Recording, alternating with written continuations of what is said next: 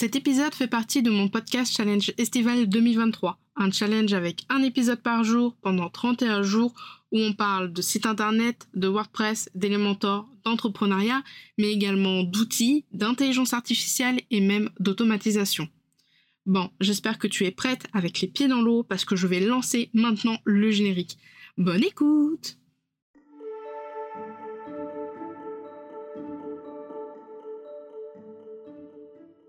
Bienvenue dans la Pause Café, le podcast qui aide les indépendantes à comprendre l'entrepreneuriat et le web. Je suis Camille, webmaster sous Elementor et WordPress depuis 2020 et mon job, c'est d'aider les indépendantes comme toi à créer, développer et gérer leur site internet. Deux fois par mois, on se retrouve pour un nouvel épisode. Alors installe-toi confortablement, prends un petit café et je te souhaite une très bonne écoute.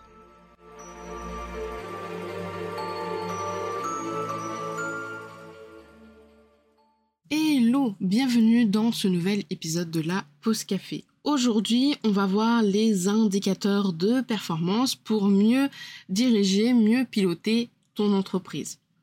Tu vas être obligé en tant qu'indépendant, en tant que chef d'entreprise, de euh, vérifier certains chiffres, de consulter, de relever en fait certains chiffres, des indicateurs tout simplement, parce que ça va te permettre de pouvoir prendre de meilleures décisions.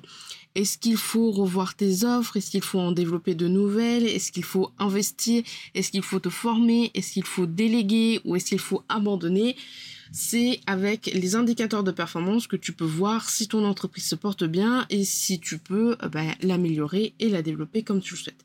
Du coup, aujourd'hui, euh, je te propose de voir ensemble les 11 euh, KPI que souvent je relève chez moi qui concernent principalement le business et qui concernent principalement également tout ce qui est newsletter, site internet, etc., etc. Le premier KPI, donc indicateur de performance, c'est tout simplement le trafic sur ton site internet. Alors pour statistiser, euh, pour avoir euh, les statistiques de ton site internet, tu as beaucoup, beaucoup, beaucoup d'outils. La plupart du temps, on pense à Google Analytics. Euh, d'un point de vue RGPD, c'est un peu la guerre entre Google et, et tout ça. Tu as d'autres outils comme euh, Matomoto euh, qui a une solution payante et qui est assez complet. Moi personnellement, j'utilise Burst Statistics en version gratuite qui est un plugin euh, vraiment assez incroyable sur WordPress parce que les données sont hébergées en local, c'est-à-dire que toutes les données qui traitent de ton site internet sont uniquement hébergées sur ton site. Elles ne sont pas hébergées sur, euh, je sais pas, des serveurs. Euh, tu peux pas les consulter en dehors de ton site internet, c'est ça que je veux dire. Et tu as relativement des statistiques de base euh, qui, je pense, euh, peut très bien aller pour les entrepreneurs et entrepreneuses qui commencent, le temps de visite, le taux de rebond, le nombre de visiteurs, est-ce que les gens viennent de du direct, donc par exemple euh, ils cliquent directement, euh, enfin voilà, ils mettent directement euh, le, lien de ton site? Est-ce que c'est par recherche organique? Donc, est-ce qu'ils sont passés par une recherche sur Google? Est-ce qu'ils sont passés par les réseaux sociaux? Est-ce qu'ils sont passés par Google? Est-ce qu'ils sont passés par Yahoo? Est-ce qu'ils sont passés par DuckDuck? Etc. etc. Et sur Burst Statistique, en plus qu'il soit, donc il y a une version gratuite, une version payante. La version gratuite est largement bien. en version gratuite, tu as la possibilité de mettre en place un objectif, c'est-à-dire euh, de mettre un événement un petit peu à la pixel sur euh, Facebook. En gros, sur mon, euh, sur mon site à moi, j'ai deux objectifs que je change au fur et à mesure. J'ai les objectifs par rapport à ma boutique et j'ai les objectifs par rapport au QG. Sur les boutons du QG, j'ai mis un tag, un ID qui s'appelle QG. Et sur les boutons qui redirigent vers la page de vente de la boutique ou de la boutique, j'ai mis le bouton un idée qui s'appelle boutique. Et eh ben en gros, je vais dire à Burst Statistique que quand quelqu'un clique sur un bouton, il regarde l'idée du bouton et si l'idée correspond à QG, eh ben il va l'enregistrer par exemple. Et comme ça, je vais pouvoir voir que par exemple, euh, imaginons ce mois-ci, j'ai eu 30 visites sur euh, la page d'inscription du QG, mais seulement 10 inscriptions. Donc là, je vois qu'il va falloir potentiellement que je change ma page, que euh, voilà, j'améliore un petit peu euh, et que je parle de plus en plus du QG. Et si au contraire, je vois que bah, sur les 30 visites, c'est-à-dire les 30 clics vers la page d'inscription du QG, ben, j'ai eu 25 inscriptions, ben, ça veut dire que globalement, euh, tout est en place, que voilà, les, statistiques sont bonnes, euh, que la page convertit bien, etc., etc. Donc je te mettrai le lien de Burst Statistics euh, dans la description de cet épisode. Deuxième KPI, deuxième indicateur de performance à suivre, c'est le taux de conversion. Alors le taux de conversion, c'est un indicateur assez important qui va mesurer en gros le pourcentage de visiteurs qui vont réaliser une action souhaitée. Par exemple, euh, dans le cas, donc exactement que je te disais du trafic de site web, si j'ai 30 clics par exemple pour la boutique, mais que j'ai eu zéro vente, euh, c'est que mon site, c'est que ma page de vente a besoin d'être modifiée, c'est que potentiellement j'ai un problème par exemple avec les templates, euh, ils ne sont peut-être pas adaptés, peut-être qu'il faut que je les revoie, ou peut-être qu'ils sont trop chers ou pas assez chers. Donc voilà, c'est ça le taux de conversion. Euh, en gros, si tu as un taux de conversion de 2%, ça signifie que seulement 2 visiteurs sur 100 font un achat. Donc pour ça, il va falloir modifier le site, faire des appels à l'action, euh, faciliter le processus du paiement, parler un petit peu de, tes produits, de tes services, etc., etc., pour bah, essayer d'augmenter ce taux et euh, bah, du coup avoir plus de ventes ou plus d'inscriptions, par exemple. Troisième KPI, c'est tout simplement le panier moyen. Alors, le panier moyen, ça marche relativement, euh, on va dire, pour les euh, boutiques en ligne, on parle souvent de panier moyen pour tout ce qui est euh, vente de produits digitaux, mais ça peut aussi marcher si tu fais, par exemple, de la prestation de service. En gros, le panier moyen, ça représente la valeur moyenne des achats réalisés sur ton site internet. Par exemple, si le panier moyen euh, est de 50 euros, ça signifie que tes clients en général dépensent environ 50 euros par achat. Quand tu vas surveiller un petit peu le panier moyen, tu vas pouvoir identifier les produits les plus populaires pour créer des sortes de bundles ou faire des promotions pour augmenter la valeur moyenne des commandes. En fait, globalement, imaginons, j'ai, euh, je propose plusieurs produits digitaux, des produits à 30 euros, des produits à 19, euh, des produits à 500, etc., etc. Euh, et imaginons que quand je vois un petit peu le panier moyen, je vois que le panier moyen, c'est-à-dire que en moyenne, le panier, les gens achètent, je sais pas, on va dire 70 euros. Ça veut dire que globalement, euh, il y a quand même beaucoup plus de chances que euh, ben, les petits produits euh, marchent sur ma boutique. C'est-à-dire que si je commence à sortir des produits à 500, 600 euros euh, bah, potentiellement ils vont beaucoup moins beaucoup moins être achetés vu que le panier moyen il est de 70 mais le but c'est justement d'augmenter au fur et à mesure la valeur moyenne de ce panier donc pour ça comme je t'ai dit soit tu fais des bundles c'est-à-dire tu fais des regroupements de produits digitaux ou de produits pour en faire tout simplement on va dire un groupe. Par exemple, j'ai mon template Aragon, j'ai mon template Amazon, euh, ben, je pourrais très bien faire un bundle avec les deux ensemble, certes un petit peu plus cher, mais où personne elle aura les deux templates. Je sais qu'à un moment j'avais fait un bundle avec euh, Aragon et euh, mon accompagnement sur trois semaines pour prendre en main Elementor. Ben ça aussi c'est un bundle qui va me permettre du coup moi d'augmenter ben, mon panier, d'avoir beaucoup plus de chiffre d'affaires et en même temps que la personne, eh ben, du coup, elle est vraiment une offre complète. Tu peux également faire des promotions. Alors attention en promotion, on évite les promotions à moins 90%, on évite de faire tout le temps des promos, tout le temps des codes promos sur toute l'année.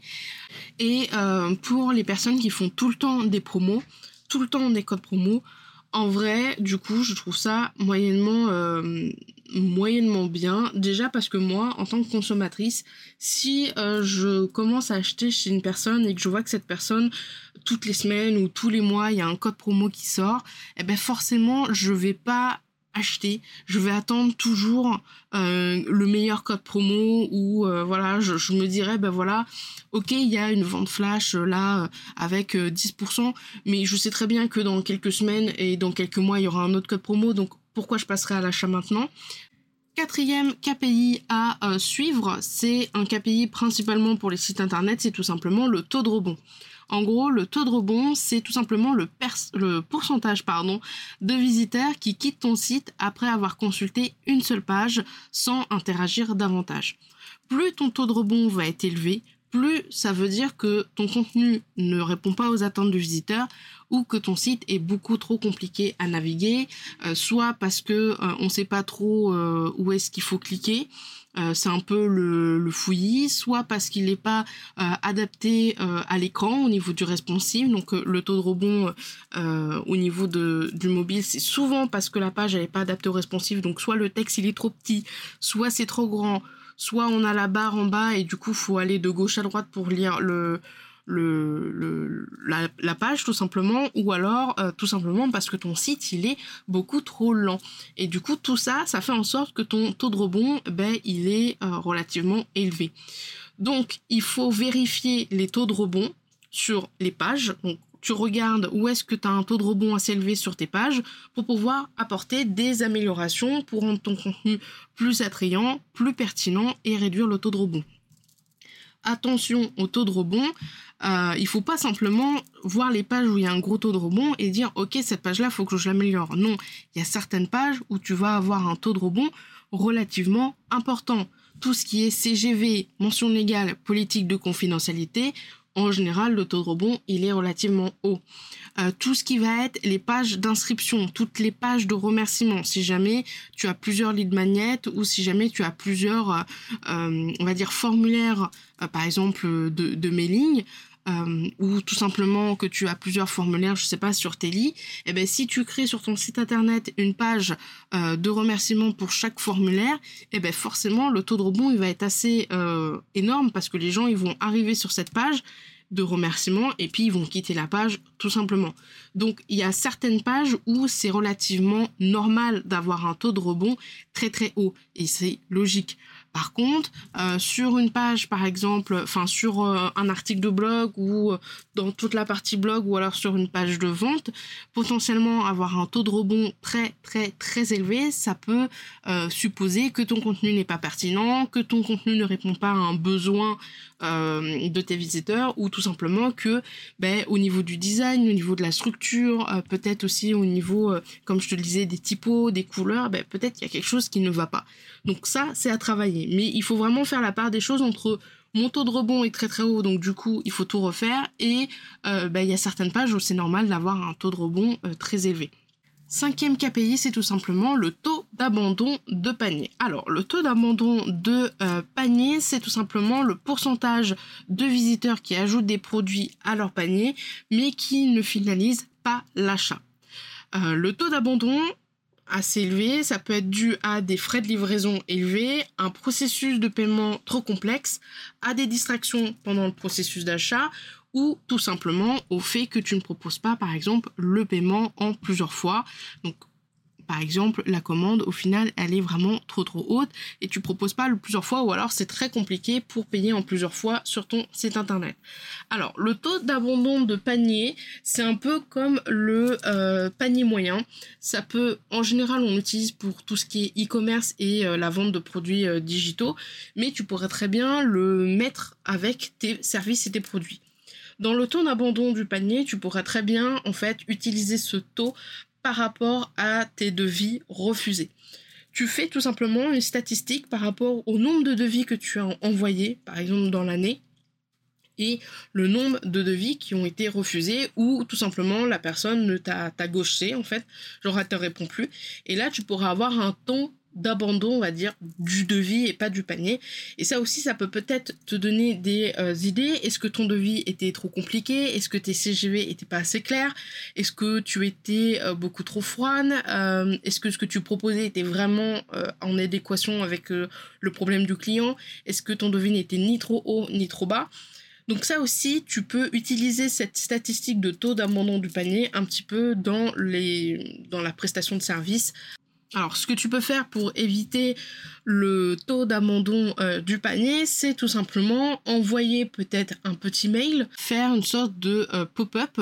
Euh, par exemple, si la personne reste sur, on va dire, la page du panier pendant 5-10 minutes, bah, tu peux potentiellement faire un pop-up en mode genre où est-ce que tu es là, pense à valider ton panier, par exemple. Ça, ça peut être plutôt sympathique.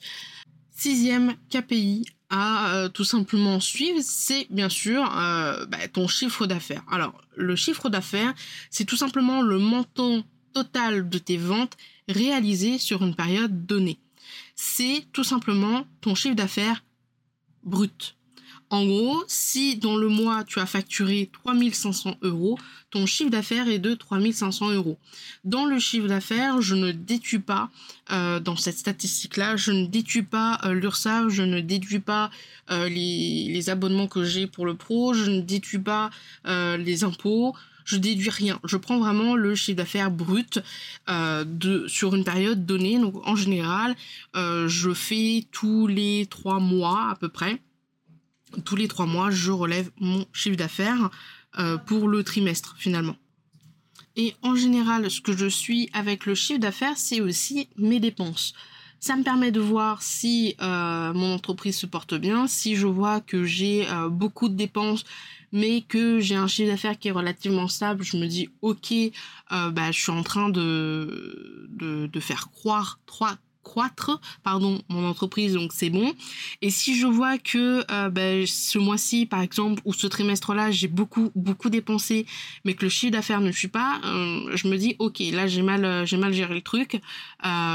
Qu'est-ce que je peux mettre en place? Quelles sont les choses que je peux tout de suite faire pour rebondir et pour essayer de rebalancer ça? Le septième euh, KPI, c'est tout simplement le taux de désabonnement. Le taux de désabonnement, souvent, on le trouve pour les statistiques au niveau des newsletters. C'est tout simplement le pourcentage d'abonnés, le pourcentage de personnes qui se désinscrivent de ta newsletter.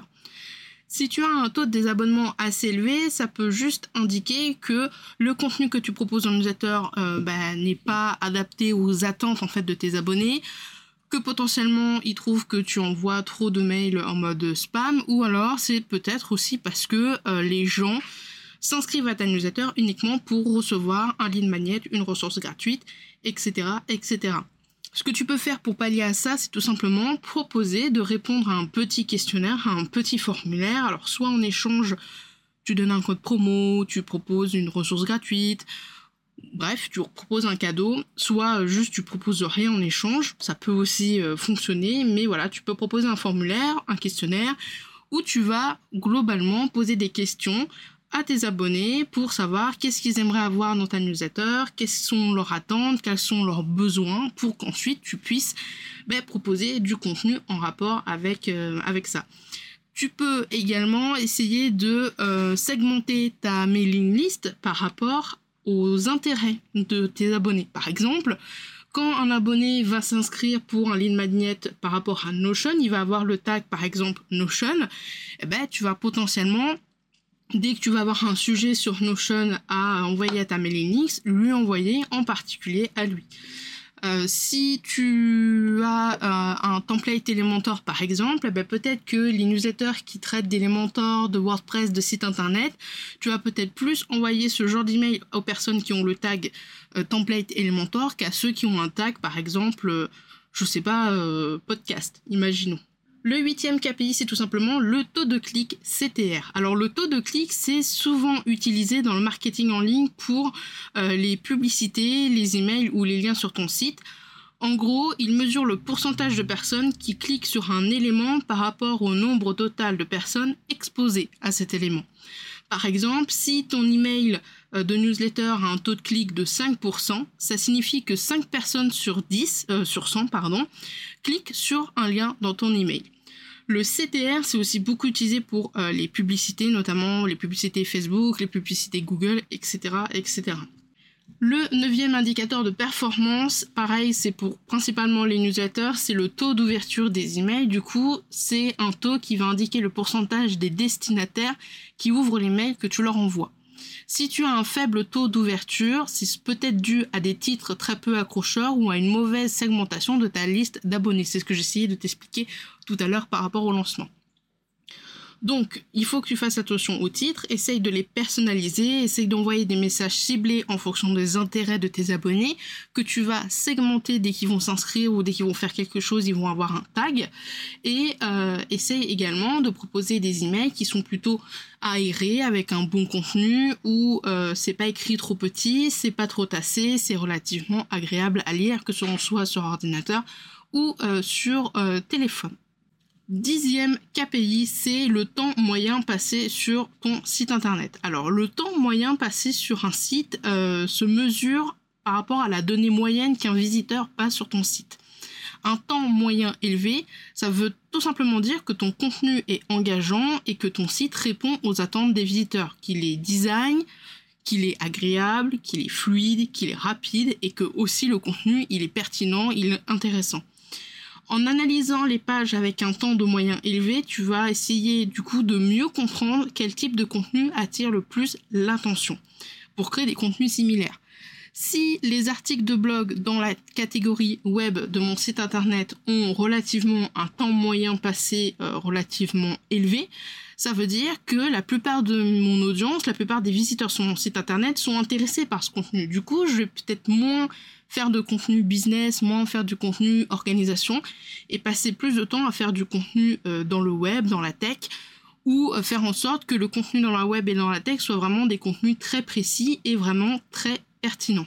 Pareil, idem, attention euh, par rapport aux pages, si tu vois que tes mentions légales, que tes politiques de confidentialité et que tes CGV ou alors que les pages de remerciement, ben, il y a un temps moyen passé relativement euh, rapide, c'est-à-dire que le temps moyen il est vraiment, enfin le temps moyen il est vraiment très faible, c'est tout à fait normal. Sur ce genre de page, on n'est pas censé rester très longtemps.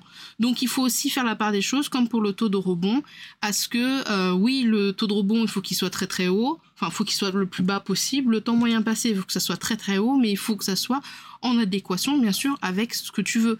Si les gens, si tu vois que tu as un temps moyen passé euh, sur la page d'accueil ou sur ta page à propos qui est vraiment très élevé, mais que sur tes pages de vente ou euh, tes articles de blog, si tu souhaites vraiment avoir un blog, on va dire professionnel, ben il y a beaucoup moins euh, de le temps, il est beaucoup plus bas. C'est qu'il y a peut-être un problème au niveau de tes contenus ou peut-être que la structure de ton site pour naviguer à l'intérieur n'est pas assez claire. Et enfin, le onzième KPI, c'est tout simplement le taux de satisfaction client. Alors ça, c'est une mesure de satisfaction globale que tes clients vont pouvoir te donner en fonction de tes produits ou bien de tes services. Alors comment avoir un taux de satisfaction? Ben, Tout simplement en envoyant des enquêtes de satisfaction ou en suivant les commentaires et les évaluations des clients. Alors, fut une époque où sur Google et Facebook, on avait un système de notes. Maintenant, on est dans je recommande ou je recommande pas. Ça évite de laisser des, mauvaises notes, etc. Mais tu peux très bien, à la fin d'une, bah, dès que tu envoies le dernier email, par exemple, de séquence euh, de bienvenue pour un, un lead magnet ou pour un produit digitaux, ou alors à la fin d'une prestation de service, tu peux très bien demander à la personne de répondre à un petit questionnaire genre Télé ou Google Form, et puis ensuite de copier-coller euh, bah, ce qu'elle en pense sur par exemple Google ou autre. Et dans ce questionnaire, tu peux par exemple faire une note sur 5, sur 10, etc. etc. Et c'est ça qui va te permettre d'avoir une mesure de satisfaction pour tes clients et du coup de voir si ben, le service ou le produit que tu as proposé, ben, le client il en est content, et, etc., etc. Alors, avant de te laisser partir comme ça dans la nature avec euh, les 11 KPI qui sont pour moi les principaux, je vais te donner des outils pour mesurer ces KPI-là. Donc le premier, c'est tout simplement au niveau des sites internet, Google Analytics. Donc ça, j'en ai parlé. On peut suivre le trafic du site web, le taux de conversion, le temps moyen passé sur un site, le taux de rebond, etc., etc. Il fournit une analyse détaillée du comportement des visiteurs, surtout avec Google Search Console, qui va te permettre de suivre les performances de ton site internet dans les résultats de recherche, y compris les impressions, les clics, de clics et les mots-clés. Attention cependant à Google Analytics avec le RGPD. Euh, je t'ai proposé Matomoto et je t'ai aussi proposé Burst Statistics si tu souhaites avoir une alternative un petit peu plus euh, RGPD friendly. Ensuite, au niveau des plateformes publicitaires, si tu fais des campagnes publicitaires en ligne, Google Ads, Facebook Ads, Euh, ces plateformes proposent relativement des tableaux de bord pour suivre les KPI publicitaires comme le coût par clic ou par exemple le taux de conversion des publicités. Au niveau des outils de gestion des réseaux sociaux, euh, tu as des outils comme Host Suite, Buffer ou Sprout Social qui te permettent de suivre les performances de tes comptes des médias sociaux, notamment le taux d'engagement, le nombre de mentions j'aime, de partage, le nombre de clics euh, vers ton site internet depuis ton profil, par exemple. Pour les outils d'emailing, tu as plein d'outils d'emailing. Tu as Mailchimp, Sendinblue ou encore MailerLite qui offrent des analyses détaillées sur les taux d'ouverture, les taux de clics, les taux de désabonnement, etc., etc. Il y en a même pour certains où tu peux exporter euh, tout simplement les statistiques euh, dans un Excel ou dans un Google Sheet pour pouvoir euh, bah, les, les, utiliser de manière plus, plus complète. Au niveau des outils de statistiques de suivi de vente, dans tout la plupart des commerces électroniques comme Shopify, WooCommerce, etc., tu peux télécharger et tu as des rapports de vente, que ce soit sur les 7 derniers jours, les 3 mois, le mois dernier à l'année ou de façon personnalisée. Euh, tu vas avoir le taux moyen de, le panier moyen, le taux d'abandon, euh, le taux de visite, etc., etc. Pour tout ce qui est outils de sondage et d'enquête, tu as SurveyMonkey, Typeform, euh, tu as aussi euh, Telly qui te permet de créer des enquêtes pour mesurer la satisfaction de tes clients et recueillir des commentaires, donc tout simplement pour créer des formulaires de euh, satisfaction. Dans mon épisode sur les différents types de formulaires que tu peux avoir sur ton site internet, je te parlais notamment d'utiliser, surtout si tu as un outil comme Elementor en version pro, d'utiliser euh, ton site internet pour faire une sorte de page avec un formulaire d'enquête de satisfaction. Euh, par exemple, avec euh, l'élément formulaire dans Elementor Pro, tu peux facilement faire un petit, un petit, un petit formulaire de satisfaction client que tu vas pouvoir envoyer aux gens directement avec le lien de ton site. Par exemple, camille-david pékin slash je sais pas, euh, création de site web à vie par exemple. Et du coup, les gens vont pouvoir directement euh, répondre à ce formulaire depuis un formulaire disponible sur ton site internet. C'est, il y a un inconvénient, un avantage, mais je te laisse écouter l'épisode que je te mettrai bien sûr dans la description de celui-ci. Et enfin, si jamais tu as envie euh, de vraiment avoir un tableau de bord, je te conseille d'utiliser des tableurs comme Excel et Google Sheet pour euh, essayer de consolider en fait toutes les données de toutes les ressources que tu as, de tous les KPI que tu as pour avoir un suivi. Je suis pas spécialement pour d'utiliser Notion euh, pour suivre les statistiques, même si je le fais, on va dire, pour les petites statistiques, genre chiffre d'affaires, écoute de podcast, etc. Mais pour vraiment avoir un suivi régulier et euh, vraiment jouer avec les formules, etc., etc., franchement, le Excel et le Google Sheet, c'est quand même beaucoup mieux adapté que Notion parce que Notion n'est absolument pas fait pour faire du, du tableur, même s'il y a quand même beaucoup de fonctionnalités, ce n'est pas, enfin voilà, c'est pas fait pour. Et du coup, euh, des fois, on peut se retrouver un petit peu coincé avec Notion pour suivre ses statistiques. Et voilà pour cet épisode. J'espère que cet épisode t'aura plu, j'espère que cet épisode t'aura aidé, euh, j'espère que les KPI que je t'ai présentés vont t'aider à diriger, piloter et à prendre des décisions dans ton entreprise. N'oublie pas que chaque entreprise, chaque chef d'entreprise est totalement unique, donc n'hésite pas à adapter ces KPI en fonction de tes objectifs, en fonction de ton secteur d'activité et en fonction de ce que tu souhaites euh, regarder. Voilà, sur ce, je te laisse. Je te souhaite une très belle journée. Je te souhaite une très belle soirée. On se retrouve prochainement pour un prochain épisode de la pause café. Et puis, euh, sur ce, je te dis salut. À plus, à plus. Tu as aimé cet épisode et tu ne veux pas rater les prochains? Alors abonne-toi à la pause café sur la plateforme de ton choix. Et si la pause café te plaît, n'hésite pas à me laisser un avis et une note sur Apple Podcast pour le faire découvrir à d'autres entrepreneurs. Si tu n'as pas Apple Podcast, pas de souci, tu peux le partager autour de toi en me mentionnant avec Camille David P15. Sur ce, je te souhaite une très bonne journée, une très bonne semaine et je te dis à la prochaine dans un prochain épisode. Salut salut